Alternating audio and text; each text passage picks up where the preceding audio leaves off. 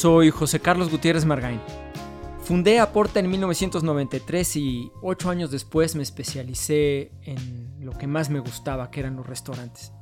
Haz de cuenta, como si fuera un terapeuta, pero sin que haya nadie loco. O bueno, yo sí. Tengo 19 años trabajando para la industria restaurantera y gastronómica.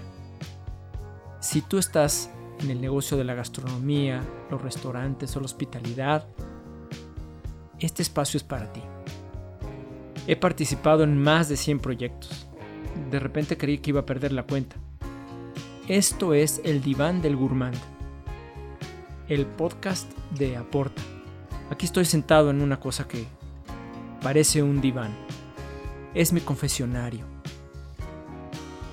Ya estoy a dieta.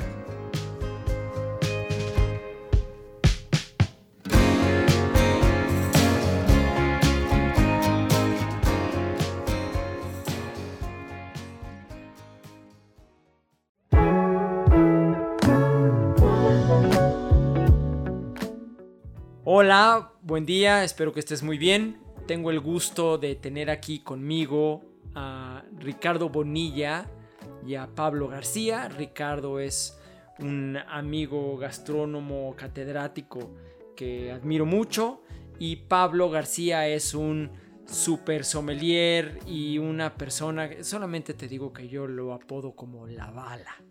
O sea, es un chavo que admiro muchísimo, le llevo el doble de su edad y sin embargo lo admiro y también es para mí como Ricardo un, sensei. Entonces estoy muy, muy eh, feliz de estar aquí, es para mí un honor estar con ellos en esta mesa donde vamos a tocar el tema de las propinas. Pues va. Adelante. Pues va. Bueno, yo quisiera empezar este tema de las propinas. Me voy a salir del huacal. Y voy a verlo desde otro punto de vista porque eh, así como que voy empezando a crear el ambiente que sé que aquí con, con mi amigo polémico vamos a empezar a, crear tema. Yo, yo quisiera platicar primero acerca de la cultura de dejar propina. En mi caso particular, porque prefiero hablar de, de lo que yo hago a, a generalizar lo que todos deberían de hacer o hacen, yo sí he dejado propina por pena. Como decir, pobre, déjale, aunque sea. Algunas veces no me tiento el corazón y digo, no, no se la merece. Pero en otras digo, pobre, déjale. He dejado propina también porque me siento presionado socialmente a dejar propina, aun cuando no quisiera dejarla. Y también la he dejado he dejado propina también por cultura, porque se tiene que dejar. Eso me ha pasado eh, no, no solo en México, sino más en, viajes que he tenido oportunidad de hacer otros lados, donde hasta preguntas cuánto se deja aquí. Y eso me ha sucedido. Pero mi regla regular es si el servicio es absolutamente mediocre, casi casi toma pedidos y charoleros, yo dejo el 10 porque sé, al final de cuentas sé que pues es un trabajo y que ganan de eso. Entonces, pues dejo el 10. Si me atienden bien, dejo el 15. Y si me atienden muy bien, que se interesan por cómo le estoy pasando y, y puedo yo notar que hacen un esfuerzo para que yo la pase bien, dejo el 20. Incluso hay meseros y meseras que me tratan bien y yo, por supuesto porque me dedico a esto, descubro que su tratamiento bien es realmente un ofrecimiento de venta. Ellos están haciendo una labor de venta y yo lo sé. Y la gente muchas veces percibe que pues no, no es una labor de venta, sino ay, qué buena onda que nos vino a ofrecer esto, ¿no? Donde dice, oiga, ¿cómo ve que le traigo esto? Ay, qué chido, órale vas y realmente lo que están haciendo es vender. Pero eso se integra a la experiencia y la pasas bien. Entonces yo quisiera saber qué opinan ustedes sobre, sobre dejar propina, porque yo sé que Pablito, que sabe también el trabajo que cuesta atender a la gente, que no toda la gente es a todo dar, de los clientes. Claro. Eh, Pablito, él sí corresponde y más de las veces que yo dejaría 20%, Pablito deja 20%. Entonces, a ver, ¿qué opinan de eso? Eh, Richie. Pues bueno, lo primero que me gustaría comentar es que esta cultura de la propina no nace con el negocio de los restaurantes como tal. El primer restaurante como tal nace en 1782 con Antoine Beauvillier, el cual se da cuenta de que la gente eh, que tenía dinero, literalmente, podía llegar al palacio del rey de Francia, tocaba la puerta y pedía poder entrar a la habitación donde estaba el rey para verlo comer. Así que bueno, la gente eh, que tenía dinero para hacerlo, sí, sí, es que todavía no había pues estas, este, digamos, exacto, ¿no? Exacto. El gran hermano y todas estas cuestiones. Entonces, bueno, se inventaron su propia versión. Y bueno, en ese sentido lo que sucede es que la gente subía, veía al rey comer y luego pues comentaba las experiencias y todo, porque además habían reyes que fueron muy buen espectáculo. Hubieron otros que no tanto, pero era, era verdaderamente interesante este, este, este tema de llegar, verlo, disfrutar pues de, de, lo que se ve que está comiendo. Y al parecer Antoine Beauvillier dice, oye, pues si hay gente que, está queriendo vivir esa experiencia, bueno, pues como por qué no vamos a desarrollar un sitio, digamos, donde puedas tú tener como, como lo que viste ahí, pero eh, como para ti. Y entonces nace justamente el primer restaurante, se llama Beauvillier justamente. Y este negocio pues tenía justo esas características de mesas muy bien digamos, montadas, eh, montadas con arreglos florales, eh, candelabros, losa, cristalería, plaqué. Nace el mesero. O sea, ¿te refieres tú a que a partir de ese momento es cuando ya se distingue ese lugar de las tabernas y de los mesones y de... Nace el concepto de restaurante como lo entendemos, o sea, literalmente Bobilia, digamos, refleja, por decirlo así, eh, lo que él veía en la corte, porque él era, él era chef que, que trabajó con diferentes aristócratas. Y entonces dice, bueno, ¿por qué no lo hago? Pero para la gente burguesa, gente que no es, no es noble, no es aristócrata, pero sí tiene dinero, ¿por qué no lo hago? Y entonces genera lo que entendemos hoy como concepto de restaurante, un lugar donde tú llegas, te dan de comer y de beber después de que tú seleccionaste algo de un menú. Se genera el oficio de mesero, que hay que decir que el, oficio de mesero viene directamente de la, de la, corte de Francia, porque al rey los que le atendían eran literalmente duques, marqueses, condes y cuanta cosa. Y entonces, bueno, él dice, bueno, los meseros tienen que vestir de una manera, atender de una forma. Se genera esto que hoy le llamamos servicio francés, que era lo que existía en aquella época y que después, bueno, digamos, derivó en otros tipos de servicios. Y bueno, pues nace un lugar en donde, como te digo, eh, el tema era vivir esa experiencia que era pues súper top, o sea, sí, porque ahí tú eras el rey o la reina, ¿no? Digámoslo así. Ok. Y te iban a atender como rey o como reina. Eh, perdóname, Rich, aquí quisiera agregar yo una cosa que para mí la invención del restaurante, como lo estás diciendo, prácticamente es el triunfo total de la Revolución Francesa, el derrocar la corona y que todos podamos aspirar a, a tener este poder que lo tuvo el rey. Ese es la... De ser atendido. La representación total de toda esta ideología de, de la Revolución Francesa que puede seguir hasta hoy en día porque pues obviamente los privilegios que tenía el rey ya los puede tener cualquier persona. ok. dispuesto a pagar. Ah, qué interesante. Entonces. Mira, en realidad yo estoy en desacuerdo con tu punto de vista porque estamos hablando de que, a ver, e-, este restaurante nació en 1782 y la revolución estalla en 1789. Curiosamente, en realidad, lo que, lo que buscaba el, el, restaurante era ratificar un espacio para privilegiados. O sea, no era un lugar en donde podía entrar. El populus. Claro, por supuesto. O sea, a ver, era un lugar, digamos, de, manteles largos, alta cocina, o sea, algo que era solamente para una persona de cierto estrato social. O sea, una persona común, pues no podía, o sea, el pueblo llano nunca iba a estar ahí, o sea, por supuesto que no. De, hecho, incluso hay que decir que cuando estalla la Revolución Francesa, unos años después, en 1789, a, a literalmente lo toman preso y se lo llevan a la cárcel y lo, y lo acusan justamente de, de, él estar fomentando justamente el, el, hecho de estarle dando un servicio a gente poderosa y rica. Y habrá que decir que, este, bueno. no lo de capitán. No, fíjate que afortunadamente no, no, no, no lo matan, pero eh, sí sale muchos años después. y, digamos, ante esta situación lo que va a hacer es juntarse con gente que tiene dinero. Digo, nace también en esa época la figura del restaurantero. Y entonces juntos hacen un lugar que se llama la Taberna de Londres, que después, bueno, digamos, este, los socios se van a, segregar y de ahí nacerá un restaurante que hoy todavía existe en Francia, en París, que es icónico y que se llama la Tour d'Argent, o sea, la, la Torre de Plata. ¿Qué es la Taberna de Londres? No, de, plata, la Tour d'Argent. Sí, pero la otra que era la Taberna de Londres. Sí, así le puso, así le puso Bobillier. ¿Había un inglés por ahí? O? La verdad es que no, no te podría decir exactamente cuál fue la razón por la cual le pusieron la Taberna de Londres, pero pues así, así le pusieron.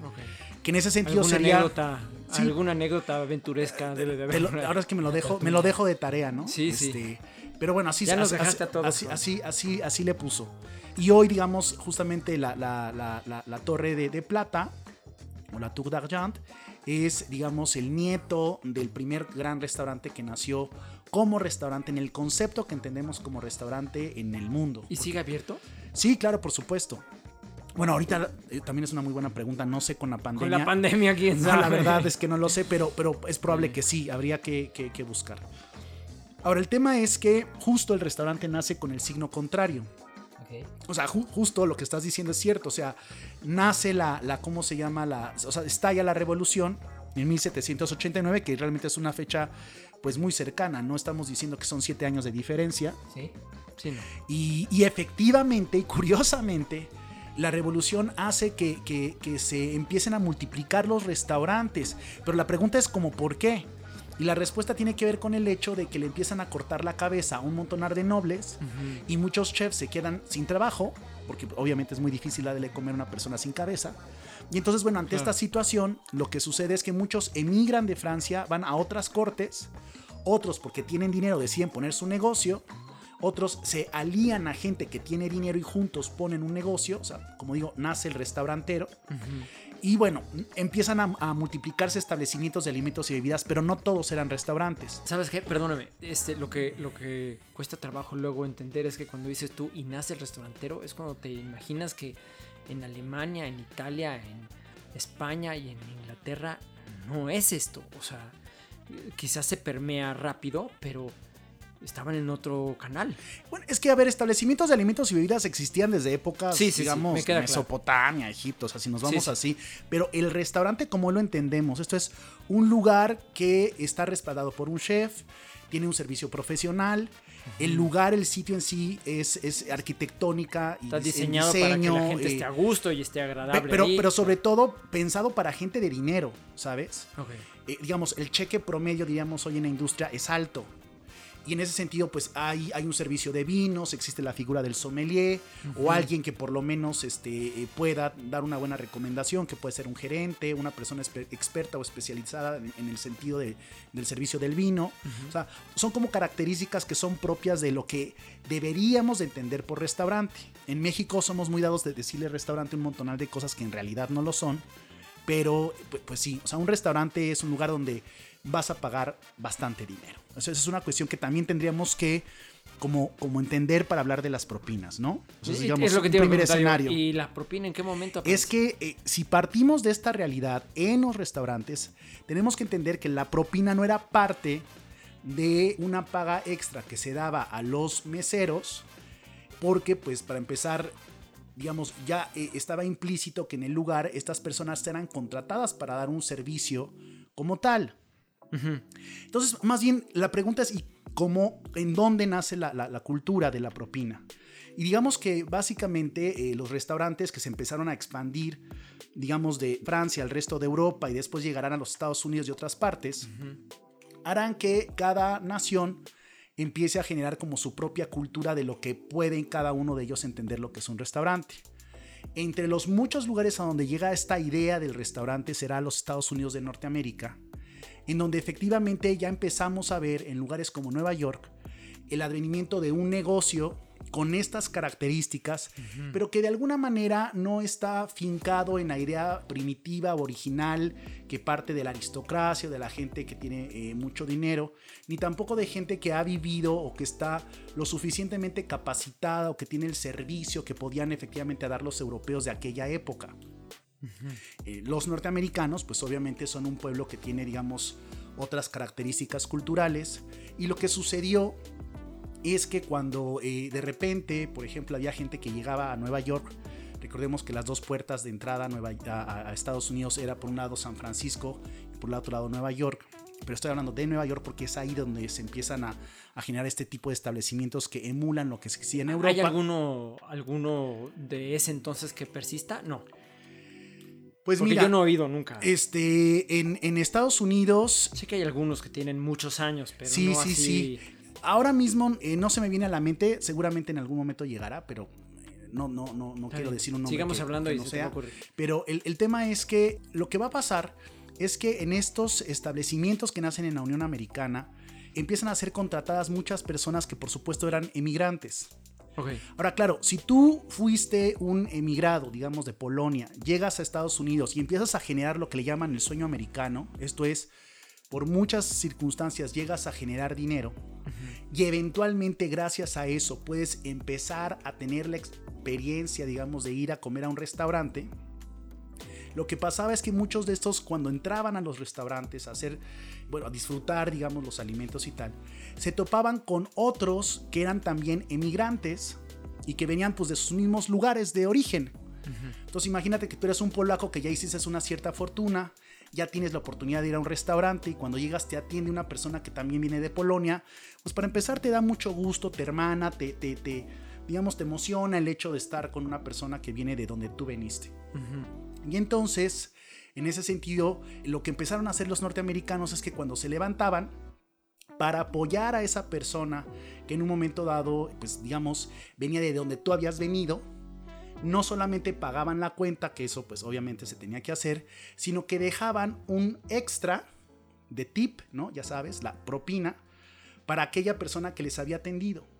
Y habría que decir que las primeras propinas fueron muy mal recibidas, o sea, la gente se indignaba, les molestaba, les parecía... Como una caridad eh, mal... Sí, como, o sea, ¿por qué me estás dejando esto? No, yo no lo necesito, o sea, a mí me están pagando. La dignidad ahí de... Claro, pero, pero el asunto es que es en Estados Unidos donde se empieza a generar esta cultura de la propina que por supuesto los restauranteros empezaron a vislumbrar como una no muy mala idea porque al final se dieron cuenta de que pues lo que estaban dejando las personas no era no era poco y que en un momento dado les permitía a ellos digamos flexibilizar por decirlo así lo que era propiamente su su, gasto sí el costo digamos eh, que, que generaba sobre el personal esta cultura. vamos a empezar a meter a temas acá humanistas. Es que ese es el tema, justamente creo que es lo, interesante. Y, esto se empezó a expandir en la Gran Bretaña, por ejemplo, y obviamente en América Latina, digamos. Porque, digamos, el referente de los restaurantes aquí en México pues, viene realmente de Estados Unidos. Aunque los primeros restaurantes que tuvimos, eh, digamos, a finales del siglo XIX vienen de, de gente que viene de Italia, de gente que viene de España, de gente que viene de Francia. Fueron los primeros grandes restaurantes que tuvimos, digamos, en la última parte del siglo XIX. Pero el modelo en realidad y muchas cosas que tienen que ver con lo que hoy entendemos como restaurante en México proviene al final del día de los Estados Unidos y a ellos es a los que les aprendemos esta cultura de la propina. Así que cuando empiezan a generarse pues justamente las propinas en nuestro país, se generó efectivamente toda una controversia porque incluso pues muchos efectivamente empezaron a ver en las propinas literalmente pues un salario, ¿no? Eh, como tal, que se tenía que devengar, ¿no? Que se tenía que propiciar, que se tenía que entregar con parámetros como los que tú acabas de mencionar al principio de esta conversación, ¿no? Digamos, lo que tú dices me, parece muy, muy... Digo, yo, yo tengo más o menos los mismos los mismos eh, parámetros. parámetros, o sea, estoy como muy de acuerdo en cuando doy el 10, el 15 o el 20, en donde siempre, siempre doy, porque además yo sé que eh, yo soy parte de la industria y, sabemos que la gente hay, gana hay gente que le vale y que tiene políticas de yo doy el 10 y no les importa, ¿no? Claro, por supuesto. Y entonces, bueno, simple y sencillamente este, se generan como todas estas, estas formas. En Estados Unidos, por ejemplo, tienen como cuestiones muy claras. Por ejemplo, eh, siempre te van a dar la propina a partir del total del consumo, sin involucrar, por ejemplo, lo que son las propinas, lo cual digo, sin involucrar lo que son los impuestos. O sea, digamos, te dan la propina antes de impuestos. Eso es un tema como interesante. Y por ejemplo, en el tema de las bebidas, ellos no contemplan lo que son eh, las botellas de vino. Entonces siempre lo dan sobre el consumo de alimentos lo cual también es muy interesante.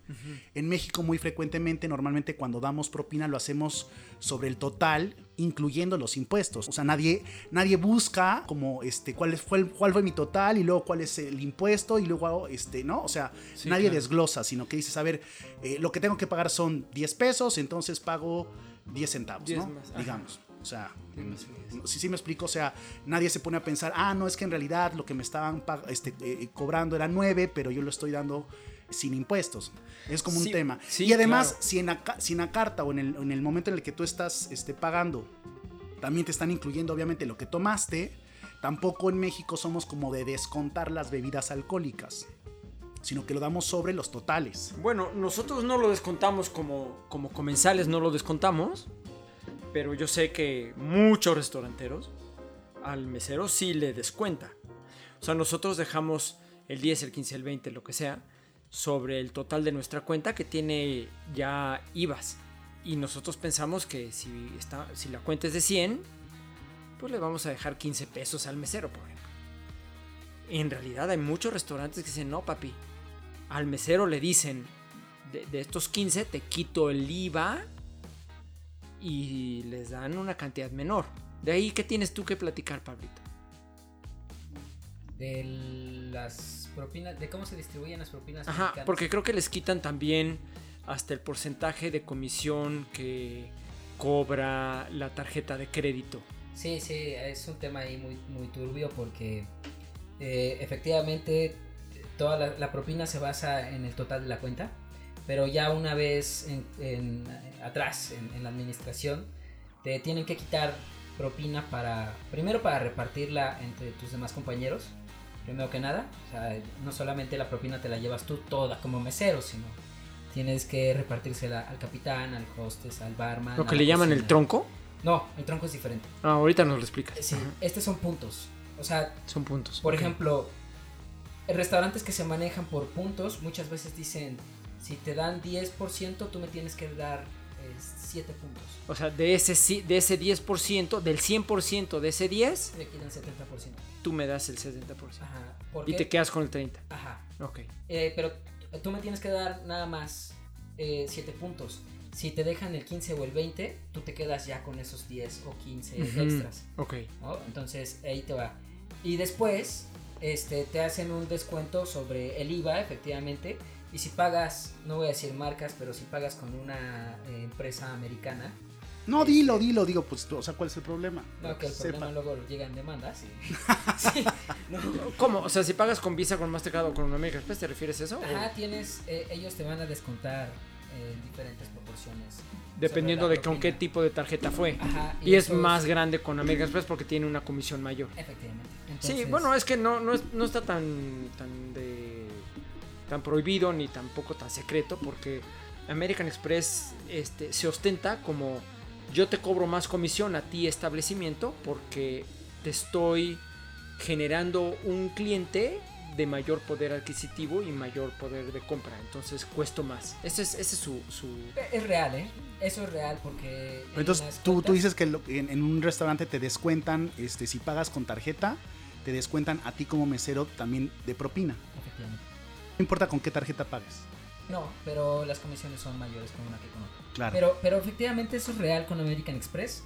Los clientes que tienen American Express, por ejemplo, la Black, ellos pueden eh, disponer de este capital increíble y pueden conseguir vinos grandísimos. O sea, sí es real. A mí me tocó, por lo menos, perdón, por lo menos en sala, a mí me tocó más clientes que compraran vinos espectaculares con American Express. Es lo que te iba a decir. Entonces tú sí has visto que es raro que alguien pague, o sea, era menor el porcentaje de gente que pagaba con, con Banamex o con Banorte o con Bancomer. Efectivamente. Pagaban con, con American Express. Con consumos muy altos. Y, se te pagaban y se te pagan propinas incluyendo las bebidas en México, obviamente. Efectivamente. O sea que si hubo un consumo de, digamos, por una persona de, ¿te parece bien? 50 mil pesos, eh, te dejaban una propina de cuánto, el 20% de esos 50 mil. Pues depende de la persona. O sea, si te dejaban esos 50 mil pesos, imagínate que te dejan el 10. En un restaurante promedio te dejan el 10. Bueno, no, si es una cuenta de 50 mil pesos regularmente te van a dejar más. Pero si te llegan a dejar el 10, de esos 10 son 5 mil pesos, ¿no? 50 mil pesos. De esos 5 mil te van a quitar entre 7 y 8 puntos. Y te vas a quedar con menos de... Con 2. Sí. ¿Y por qué te quitan 7 Porque lo reparten con los demás del restaurante. Efectivamente, la propina no solamente se te queda a ti, es una propina que va para todos. Oye, perdóname, ¿y, ¿y, les aplican el quitarles también esa comisión de la tarjeta? Sí. O sea, ya esos 7 o 8 puntos que reparten y los que te tocan a ti ya van menos la comisión de la tarjeta. Efectivamente. Sí, pero no. Oye, ¿y el IVA? No, el IVA ya es aparte. O sea, el IVA. Ese no se los quitan. No. Ah, ok. Entonces supe yo de algunos restaurantes donde calculaban el IVA y lo quitaban. se me hace una jalada. Sí, sí. De hecho, había, había una propuesta en el Senado de la República donde querían meterle IVA a la propina, pero realmente se me hace una tremenda sí, claro. pendejada. sí, sí. Pero, sí, sí. sí, sí, bueno, es que aparte, sí, claro, no aparte está complicadísimo. Es que no es consumo, es un regalo. Sí. O sea, no te puedo quitar algo que me estás regalando. Así es. ¿no? O sea, realmente. Bueno, sí puede, ¿no? Porque sí, de hecho los impuestos están ahí, incluso hasta en las, en las estas, ¿cómo se llaman? En las herencias. Que también hay impuestos sobre la herencia que te están regalando algo, ¿no? bueno, eh, está durísimo porque si te esto es algo que no te lo dicen hasta que llegas tú a, tener la lamentable pérdida de alguien y ese alguien te hereda algo y entonces dices tú, oye, pues el tío Chompiras, este, que, que era así súper, súper ermitaño y que no se ligaba con nadie, y yo era el único que lo pelaba en Navidad y que me ponía a platicar con él y le mandaba este, saludos y le escribía cartas, pues me heredó una isla en un paraíso tropical que tiene puertos de yates y hoteles y pues me la heredó a mí. Yo no sabía que era dueño él y me la heredó y ahora que dije yo, no, pues sí, sí acepto la herencia, muchas gracias, me dijeron, ¿cómo no, carnal? Hay que pagar un impuesto. Yo, ¿cómo? Sí, por supuesto. Hay que pagar un impuesto. Y, eso casi nadie la gente sabe. Y Pero bueno, alcanza. regresando a las propinas, creo que es interesante también pensar que, este, imagínate una cuenta de, no sé, 300 mil pesos en un restaurante. que las hay. Por uh. supuesto. Y que te, que te toque el 10%, digamos, ¿no? Eh, que era un tema que yo conversaba justamente con, con, con, con, una mujer que se especializa también en estos temas eh, y, que le decía, bueno, pero en Estados Unidos no se contempla el alcohol. Y ella me decía, pues sí, pero en México este, no importa. Y además la verdad es que una persona que, que, va a gastar 300 mil pesos, pues también te puede dar una propina de, del 10%. Considerable, claro. Por supuesto. Sí, mira, el tema con las propinas es este... provocan conflictos internos. Si no se sabe manejar, ¿a qué me refiero con esto? Eh, dentro de un restaurante regularmente hay estaciones, ¿no? Como, como bien conocemos. Estas estaciones lo que hacen es que van a tener un encargado por, un mesero encargado por estación, que regularmente son entre 3 o 4 mesas aproximadamente. Hay más, hay menos, depende del tamaño y depende del restaurante. Pero hay estaciones que se van a llenar más que otras en la mayoría de, los restaurantes. Y se pueden llegar a ser mafias, porque en, estas, en estos lugares se tristemente, llenan, tristemente se llenan en esos lugares nada más, o sea, en esas zonas específicas. Y empieza, el capitán empieza a cobrar derecho de piso para estar ahí. Digamos, en una terraza que la gente en épocas de quiere calor estar ahí, quiere estar ahí. Y a ti te la asignan y entonces... O tienes... O, te, castigan también, ¿no? Y no te dan esa sección. Sí. sí, Si te portas mal, entre comillas. Porque que sí, que fallas en algo. Sí, sí. Esta parte también es importante. Yo trabajé muchos años separar por estación y mesas. O sea, propinas al día. Al día me refiero a que hacen un corte y por corte te pagan. Claro. Eh, también trabajé por semana, por parejas, como el verbo famoso usado entre los... Parnear. Exactamente, el parneo. O sea, mesero y garrotero o mesero... Ajá. o mesero, mesero, o mesero, mesero, garrotero, garrotero. Ok. Tú decides. Pero yo soy fiel creyente que el mejor sistema de propinas es el tronco. A ver, bueno, es que hay, hay, por puntos y por tronco, pero. A ver, por eh, puntos ya lo entendí y está fácil, ¿no? Claro. Te, quitan una pa, o sea, se divide en porcentajes, ok. ¿Y el tronco qué es? Mira, por puntos, tú eh, regularmente vas a, vas a aspirar a tener más del 10% porque así te quedas con más. Claro, de hecho, sé que hay restaurantes que les exigen a, los meseros que paguen el 7 el, el siete o el 8 o el 70 o el 80%, 7 o 8 puntos que dices tú. Y que si no lo logran, no importa, lo tienes que pagar. Efectivamente sale de su bolsillo, eso es real. Ajá, pero si ganan 20 puntos, pagan los 7, 8 y lo demás es para ellos. Sí, hay, hay veces que en ese sistema una persona te deja el 20 y otra persona te deja, no te deja nada y sales tablas. Porque tienes que pagar lo del otro. Claro. O sea, realmente así pasa, es una ruleta rusa en este lugar. Pero en esto también se da mucho las individualidades por parejas. ¿Por qué? Porque ¿por qué le voy a ayudar a este chavo si ese tiene que se le llama perrear? Él tiene que perrear su propina. Yo me quedo con mi estación y aquí soy feliz y no me meto en ningún tema. Y eso para mí es un cáncer dentro de un restaurante. Mm. Para mí, la función de un restaurante tiene que ser como un reloj cíclica, o sea, tiene que estar siempre moviéndose como el agua. Claro. Y eso solamente lo he visto en un lugar. Bueno, en dos. Eh, en el primer lugar donde yo trabajé, cuatro, en Santa Fe, hace ya varios años. Y en Puyol. Y en Puyol fue donde descubrí el sistema de tronco. ¿Cómo es esto? Entonces no tenían los puntos. No. Es tronco ahí. ¿Y cómo es? Tronco tú dejas toda la propina. Toda la que te dejan, tú la metes a un cajón y toda se reparte entre iguales entre todos. ¿A qué me refiero con esto? Mesero tiene la misma importancia que un ayudante y el mismo ayudante tiene la misma importancia que un runner y que el del pase y que el del bar.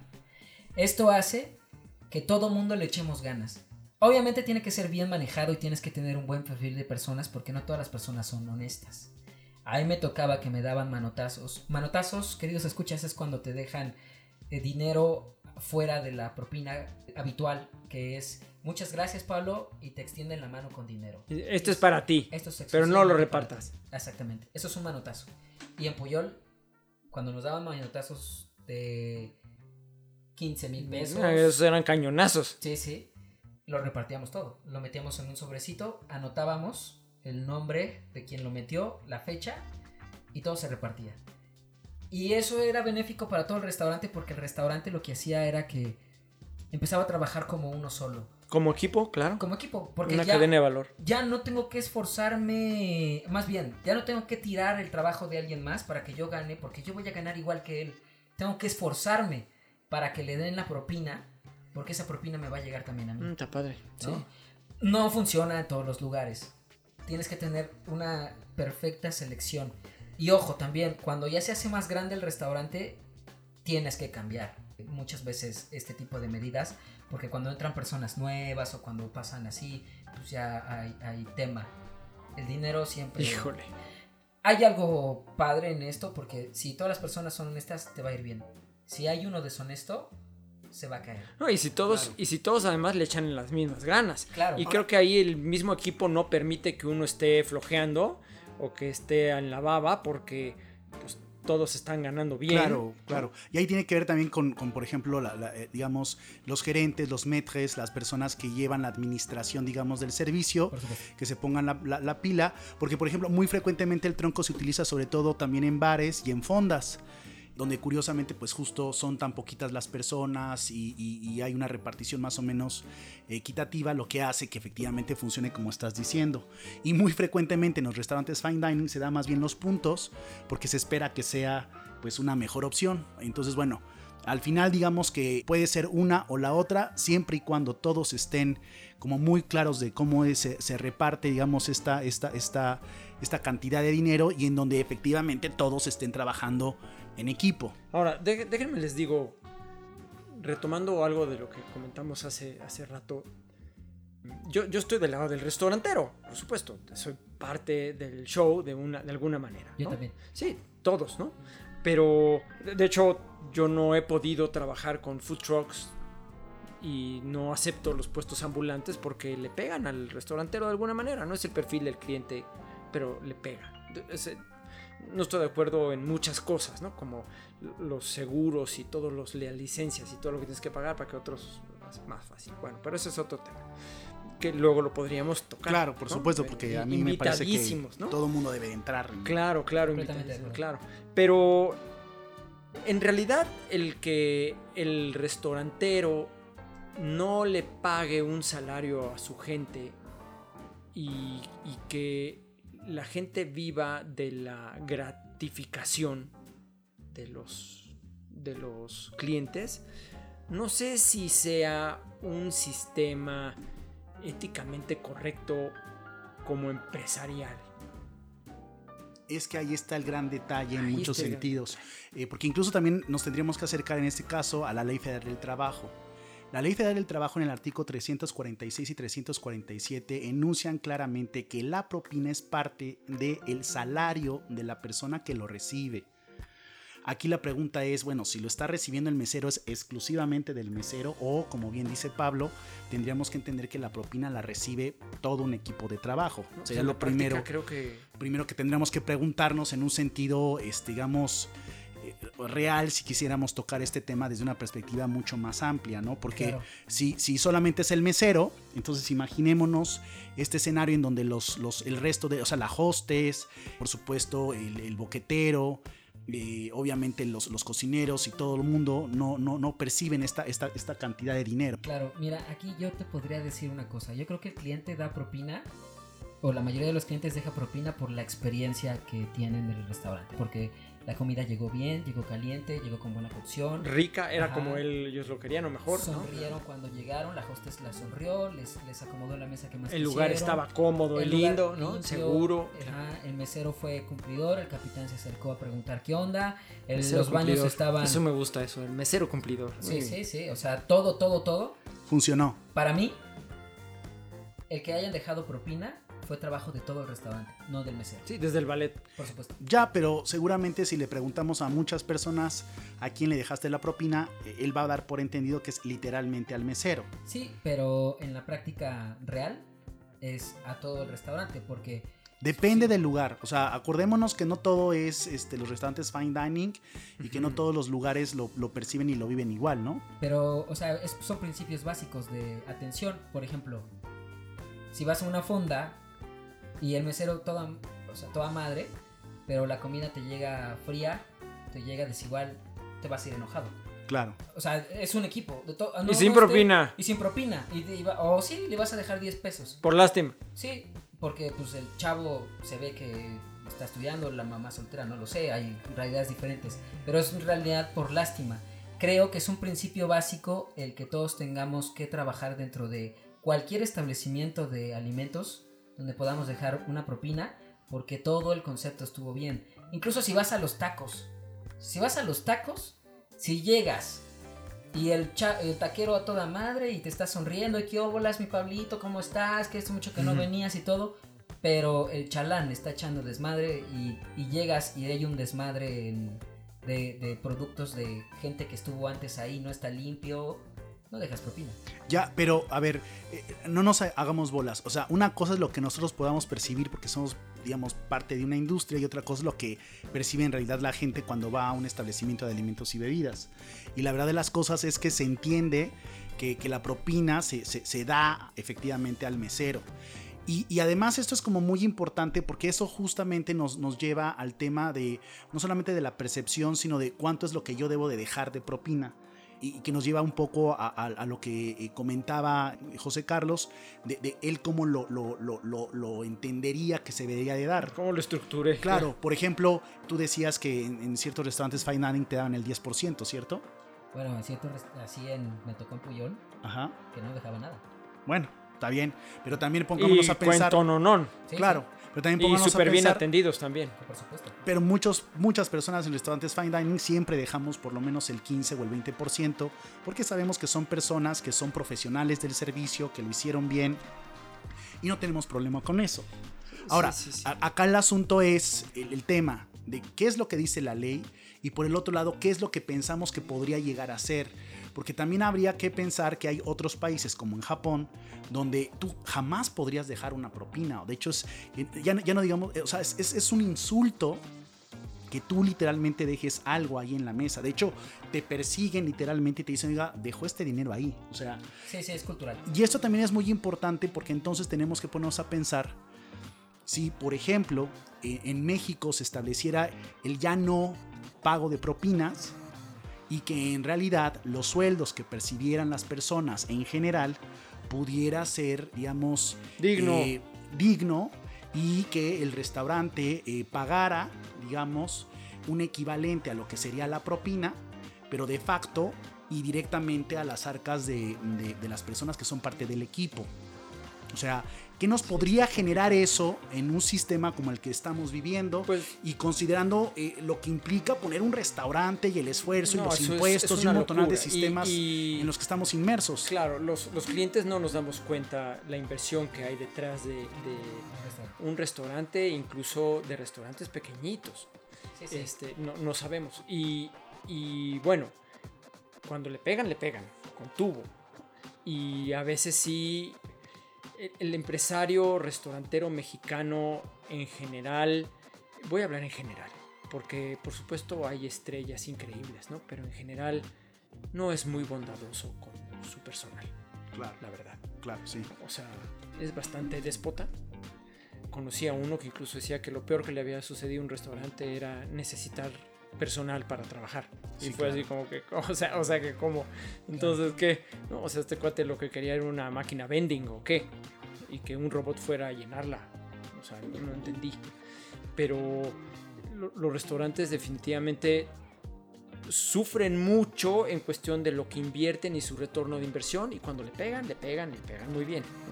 Y entonces pues sí, por una parte el que no tengan que sacar ese pago, porque aparte si nos metemos a pensar en cosas de impuestos y de contabilidades, se empieza a complicar y llega un momento en que es una maraña oscura y apestosa. Hasta dónde eh, funciona. Supe hace unos años, digo hace unos años, hace bastantes años, no sé hace cuántos, pero ya hace tiempo, de un, de un chef en Nueva York que avisó, capaz que ustedes saben el nombre, que avisó que ya no iba a permitir la propina en su restaurante y que le iba a pagar a su gente salarios dignos, ¿no? No sé cuál haya sido la historia. O sea, supe ese momento lo que pasaba y no sé en qué haya concluido. Capaz que ya cerró en la pandemia, capaz que no.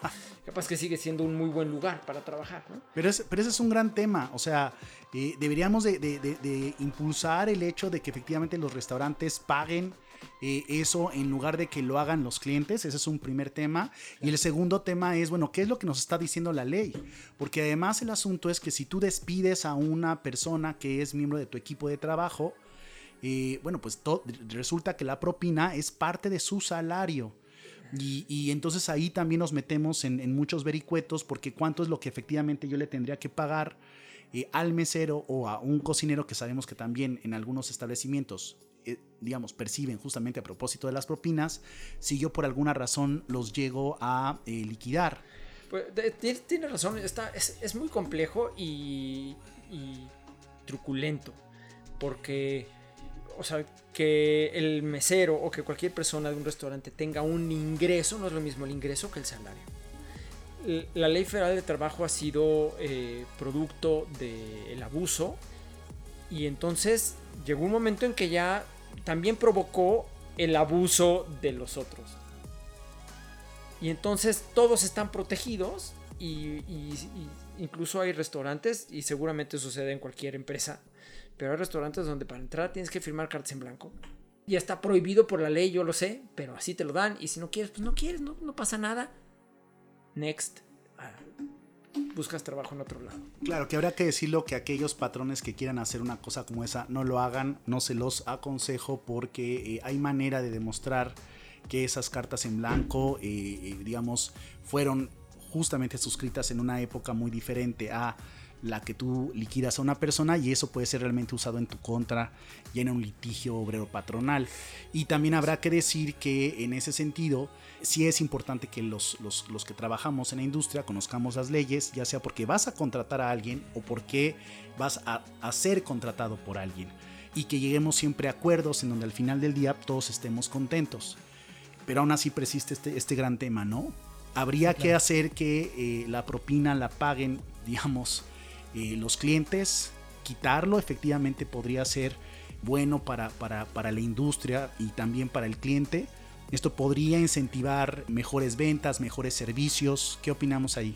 Mira, yo, yo desde mi punto de vista, desde doble filo, obviamente, como todo. si la quitas, el consumo podría ser mucho más alto porque obviamente cuando tú vas a comer tienes un presupuesto para la comida y para la propina. O sea, esos... Bueno, bueno, deberías. Bueno, eso es lo ideal. A mí me tocó en la universidad invitar a una chava a cenar y yo no sabía que había sabía que había propina, pero no sabía que había cubierto en ese restaurante, que es un tema que, es ya, parte, claro. sí, que ya se extinguió aquí, por lo menos. No, Hay lugares donde todavía se, sigue ah, pagando pues, cubierto. a eso yo no voy. En el Petit Cluny yo, que recuerde, se sigue pagando ah, cubierto. Fíjate. Bueno, pues fui y a la hora que nos llevaron la cuenta, yo me alcanzaba con propina, no me alcanzaba con cubierto. Fue muy penoso. Claro. Muy penoso. Y entonces prácticamente te, te llevaría a pensar si yo voy a un restaurante, debo de tener el poder adquisitivo o el poder económico para pagar costo de la cuenta más propina de acuerdo a la satisfacción que yo haya tenido. Y si no, no. Por supuesto.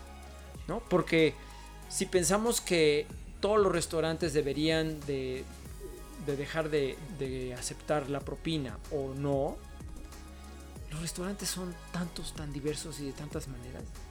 A ver, pero José Carlos, si nos vamos al estricto sentido histórico de cómo nació el restaurante, entenderíamos que la gente que va a un restaurante es una persona de poder adquisitivo alto.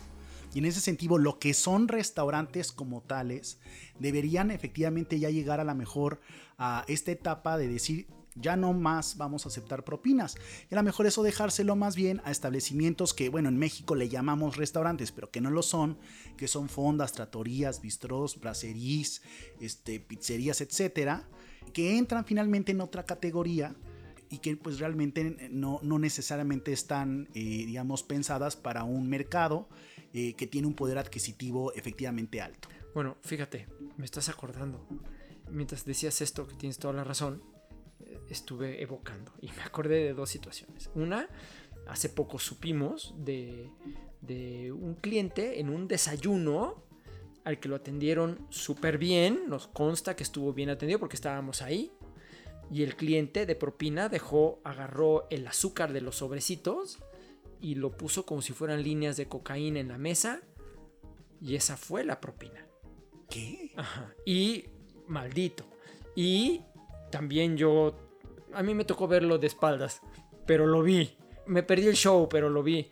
De una chava con una amiga, que la chava, menciono a la chava, eran dos chavas, pero una de ellas a la hora de, que el mesero llegó a cobrar, por supuesto no le pidió la propina y ella le dijo, te voy a dar tu propina. Y el cuate dijo, no señorita, no se preocupe. No, claro que sí. Y se sacó las boobies, se las enseñó y pues el mesero se dio por pagado, ¿no?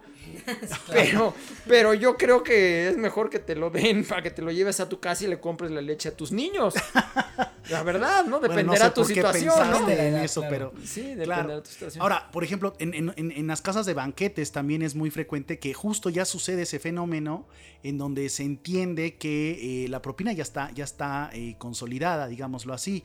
Y aún así hay muchas personas que terminando el banquete dejan propina. Bueno, y hay algo, y hay muchos invitados, como yo, que sabiendo porque eres brother del de la fiesta, que te dice, ya la propina está incluida, tú ok. Y que quizá en ese momento dices, ah, pues ya está incluida y realmente no vas a dejar, porque si yo también soy de los que he llegado a dejar porque me han atendido muy bien, como en los cruceros, ¿no? Y entonces me interceptaban o casi casi se ponían enfrente de ti para que no pasaras más allá de una zona si no les dejas propina.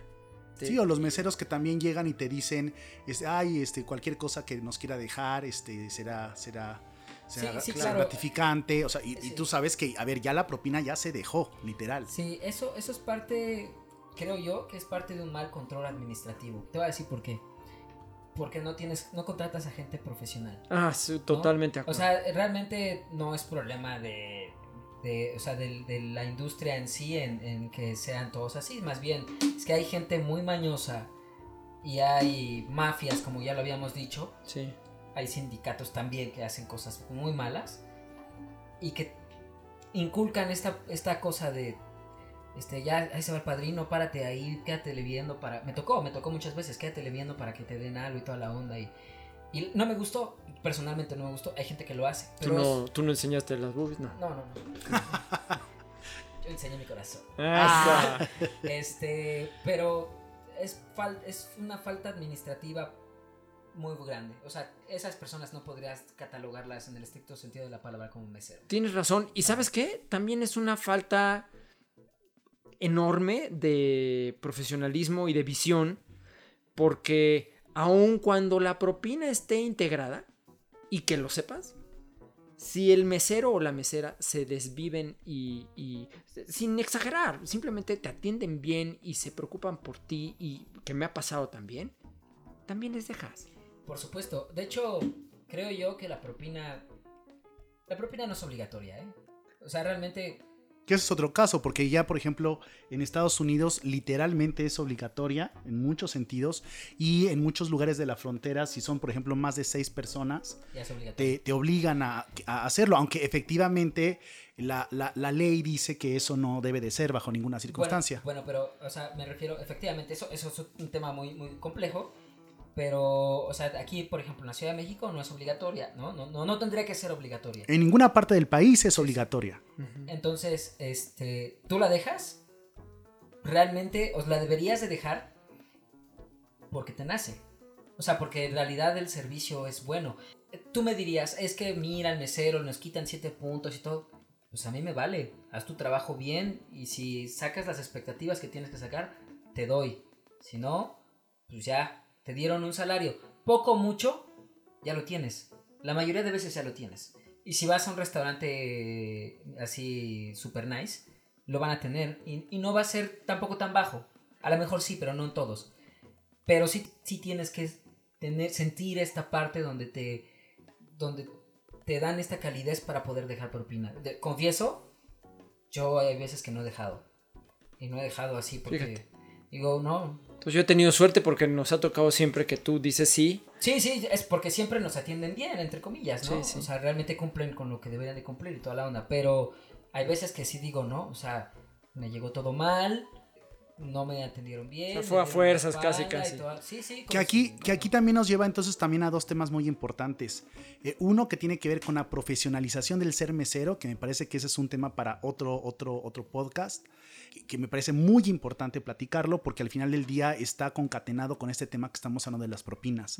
Y el segundo que también tiene que ver con una realidad que se vive sobre todo en los lugares turísticos de nuestro país.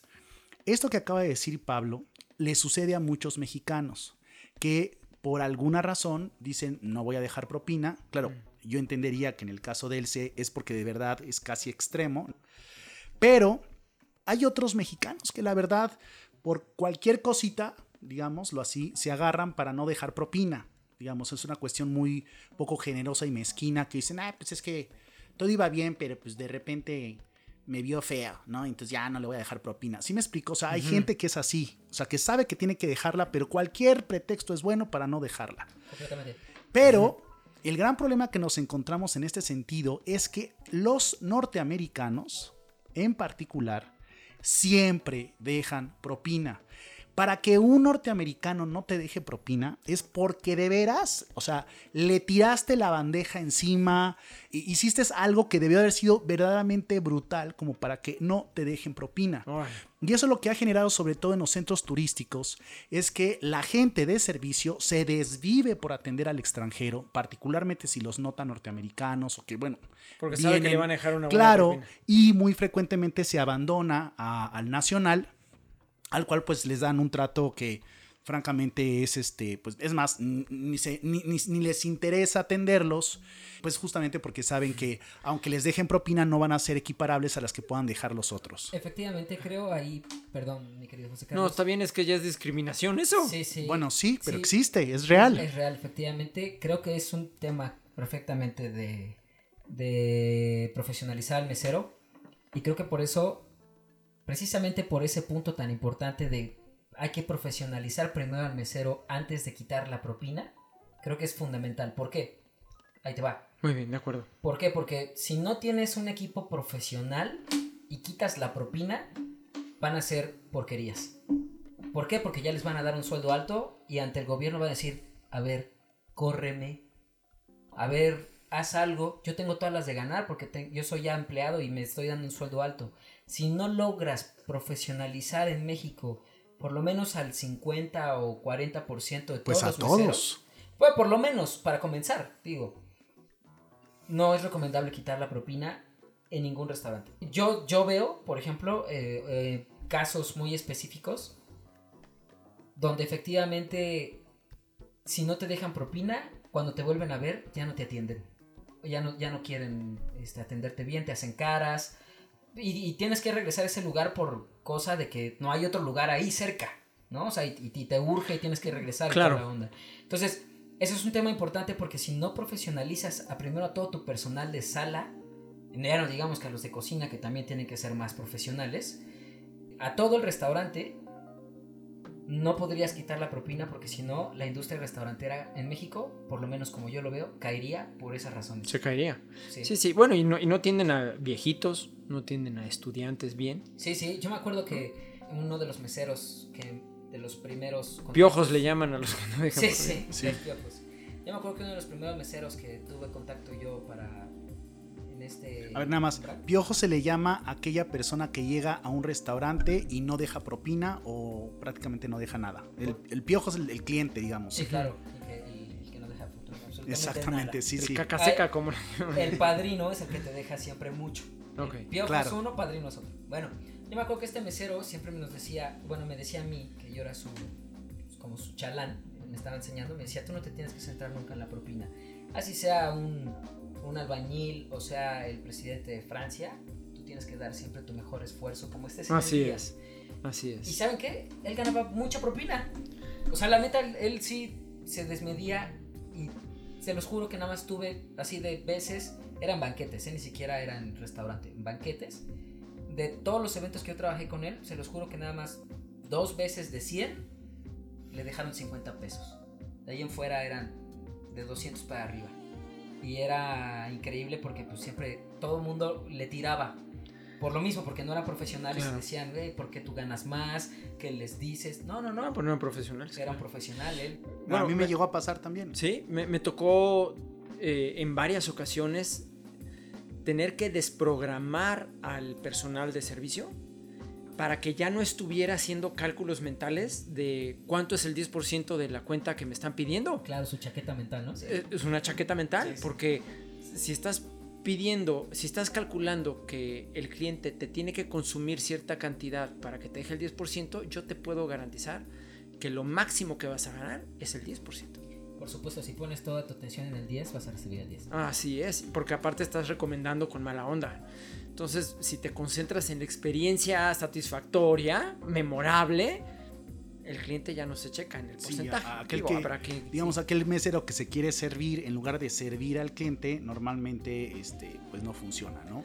Eh, el que de, entrada te dice, eh, le recomiendo este plato, que resulta que es el más caro, porque sabe que eso está concatenado con la propina, pues ya está, ya está, ya está perdiendo en realidad incluso un, posible cliente potencial.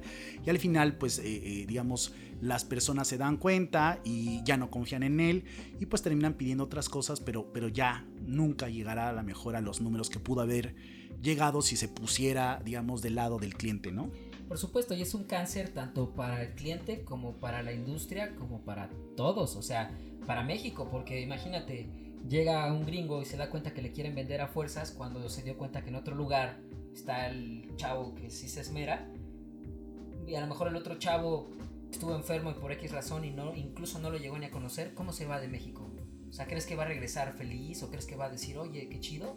No, o sea, realmente va a estar mal. O si llega otra persona que en un momento dado te va a consumir, es real, ¿eh? O sea, en restaurantes llegué a ver que llegaban personas que se comían una sopa y este, una cerveza modelo y ya.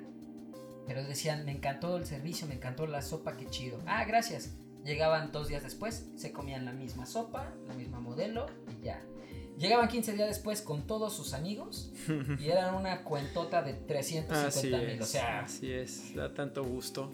Sí, sí, sí. Por, Eso, por eso hay que apostarle a, a, eso, a un buen servicio, porque eso trae como consecuencia una buena propina y al final del día todos salimos ganando, ¿no? Claro, pero si se fijan entonces quedamos por lo pronto hasta, hasta esta plática, que no podemos realmente determinar si la propina en México, que es lo que nos corresponde, ¿no?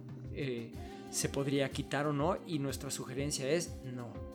Por ahora no. Por ahora no. Y eso nos lleva a otro podcast que tendría que ser la dignificación del oficio de ser meseros. Muy bien. Efectivamente. Perfecto. Conclusiones, mi querido Charlie.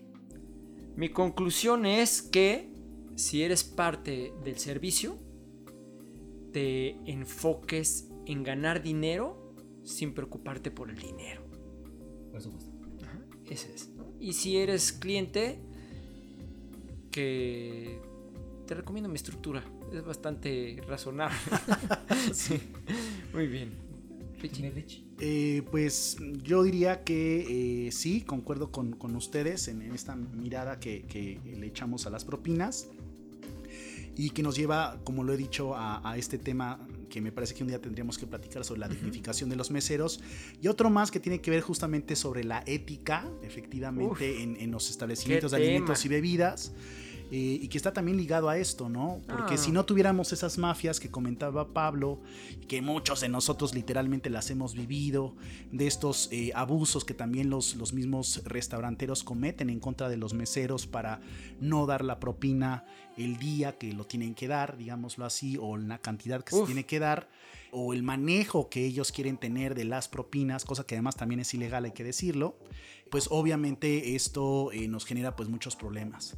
Así que este, dejemos abierto para otras ocasiones estos temas y pues yo coincido con, contigo, este, hay que enfocarnos a dar un gran servicio, no importa si eres nacional, internacional, si estás en una fonda o en un restaurante fine dining, si es que efectivamente quieres eh, lograr el día de mañana, pues tener digamos un nivel que te permita, entre otras cosas, pues tener una calidad de vida y pues un trabajo estable. Completamente de acuerdo. ¿Tu conclusión? Creo que Pablo. tenemos que esforzarnos todos los días por el trabajo que amamos, porque lo elegimos porque lo amamos. Y hay que representarlo con dignidad. Totalmente. Y, enfocado a, lo hermoso que es, no a lo, malo que puede llegar a pasar. Claro. Pero, importante, sí hay que comer, obviamente. Pero entre más nos esforzamos en lo mejor que hacemos, todos los días nos va a ir mejor. Se los digo por experiencia. Experiencia propia de... tal vez los días son muy complicados, tal vez tengamos muchas cosas en la cabeza, pero si nos enfocamos en verdad a hacer un buen servicio, la gente lo agradece y como lo he dicho en muchas ocasiones, la propina es lo de menos, la verdad, porque te llevas amistades de toda la vida y amistades que en verdad valen con un cliente que de repente se te hace una persona muy allegada. Entonces, está padre, disfrútenlo y denle, ¿no? La propina es, para mí, en el servicio, es lo de menos. Claro. Muy bien. Muy bien, pues muchas gracias por... Saludos a todos. Sí, gracias por prestar atención a este largo capítulo del diván del gourmand, pero muy interesante y por aquí nos vamos a ir también, es una fórmula muy padre. Claro que sí. Gracias por la invitación. Gracias también. Encantados. Gracias, gracias a ustedes. Chao.